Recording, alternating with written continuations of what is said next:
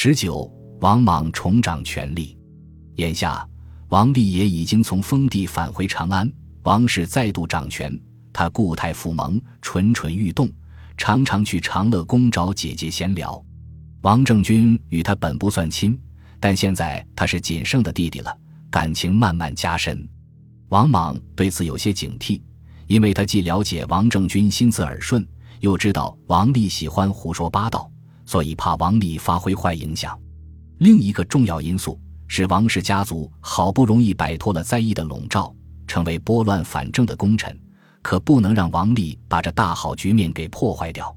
朝臣看到王立，会不会又想起汉成帝的旧事？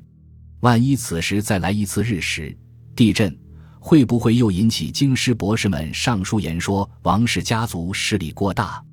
王莽决意把王立撵回封国。他安排孔光向皇帝上奏，指出王立有两大罪状：前之定陵侯淳于长犯大逆罪，多受其禄。为言误朝，后白以官毕阳季私子为皇子，众言曰吕氏少帝复出，纷纷为天下所疑，难以示来世，成襁褓之功，请潜力救国。这封奏书耐人寻味。第一个罪状还好，是王立与淳于长勾结的旧事。关键是第二桩罪状透露了一个隐情：汉哀帝死后，王立曾经主张未阳宫里有个宫女叫杨继。为汉哀帝生了个私生子，应该把这个孩子立为太子继位。汉庭后宫密为重重，皇帝是唯一生理意义上的男性，宫女怀孕生子，理论上肯定是皇帝的。这个杨继不知道何时被临幸过，所以生了个儿子。但是汉廷并没有私生子合法继位的先例。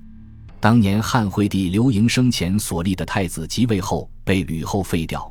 吕后找出宫女所生的一个私生子扶上帝位，后人称之为少帝。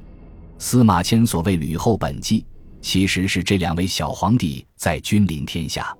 后来吕氏败落，大臣们说少帝并非刘盈的亲儿子，将其杀害，再由大臣遴选诸侯王即位。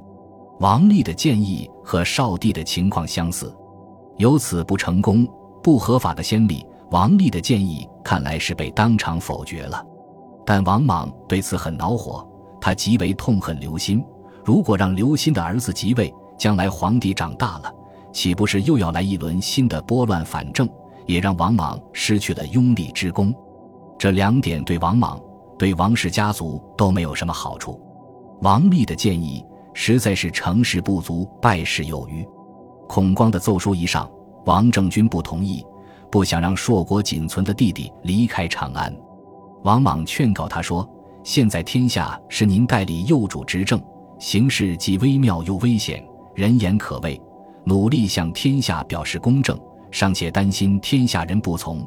现在顾念姐弟私情，不听大臣建议，万一引起群臣议论怎么办？王立形象不好，何必让他在长安招惹是非？而且不过是让他回封国嘛，权宜之计。”将来有机会再召回来就是了，这才说服了王政君。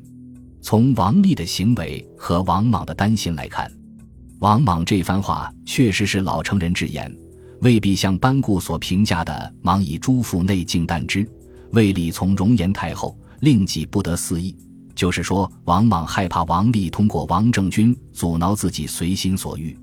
王立又不是什么宫中体国的古宫大臣，除了担心他闯祸。还能有什么呢？同样被班固认为是素刚直，使王莽忌惮的堂兄弟平阿后王仁也被遣救国。史料中没有记录原因，但王仁一门的确都是刚直仗义之士，与王莽不甚同心。王莽当时顾及王仁桀骜难驯，故而将他遣救国。多年以后，王立、王仁都被王莽逼迫自杀，但至少在目前。王莽只需要将他们撵出长安，这是王氏家族自我清洗、重塑形象的努力。在朝野看来，王氏家族敢于剜自己身上的肉，实在是大公无私，哪个外戚能比呢？从汉元帝初年王政君被立为皇后，到汉成帝时期王凤当大司马，再到王莽成为权势远超王凤的安汉公摄皇帝，历时近五十年。除了汉哀帝的短暂崛起，王氏家族已彻底压倒刘氏皇族，刘氏再无实力夺回政权。但是，王氏家族的胜利首先是西汉外戚传统的胜利。若没有外戚辅佐皇帝执政的合法制度性安排和惯例，而是如后世宋、明、清那样刻意防止外戚掌权，王政君活得再久，王氏家族的胜利也非常渺茫。